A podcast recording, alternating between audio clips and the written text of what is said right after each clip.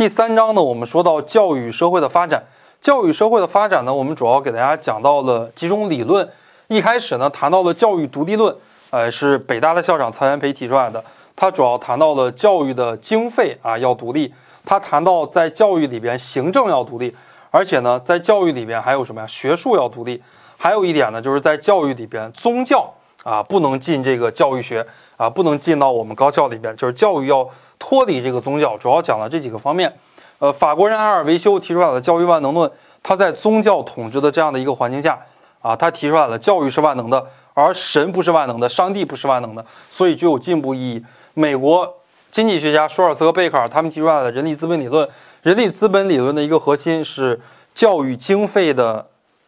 支出啊，教育经费的这个投入，教育经费投入的越多，一个人受到的教育的水平就越多，一个人受到教育水平越多。我们每个人找到的工作就越好啊。还有呢，就是谈到了筛选假设理论。筛选假设理论就把教育比作一个筛子啊，把学历高的人留下来，把学历低的人就给筛出去了。所以学历高的人啊，就比学历低的人，他找工作要好找一些，赚的钱要多一些。还有呢，劳动力市场理论啊，把劳动力市场分为两个劳动力市场，一个是主要劳动力市场，一个是次要劳动力市场。在主要劳动力市场里边，赚钱多，而且呢，干活不累。啊，晋升的机会也非常的多，在次要劳动力市场里边呢，赚钱少，晋升的机会少，而且劳动死累死累的，也赚不到钱，那是这样的。后边呢，谈到了教育的社会制约性，教育的社会制约性啊，教育受到哪些方面的制约呢？一个是生产力啊，一个是政治经济制度，还有一个是文化，还有一个是科技，还有一个是人口。那么反过来啊，这几点，他们啊，教育的话呢，也影响着这几点。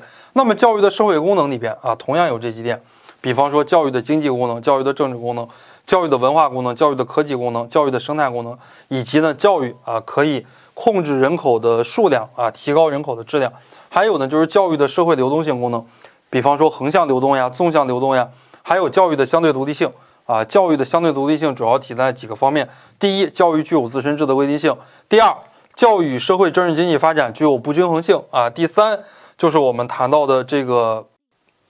教育呢具有历史继承性啊，像我们儒家的这个文化影响着我们中国的教育，美欧美的那种开放的文化也影响着他们的教育。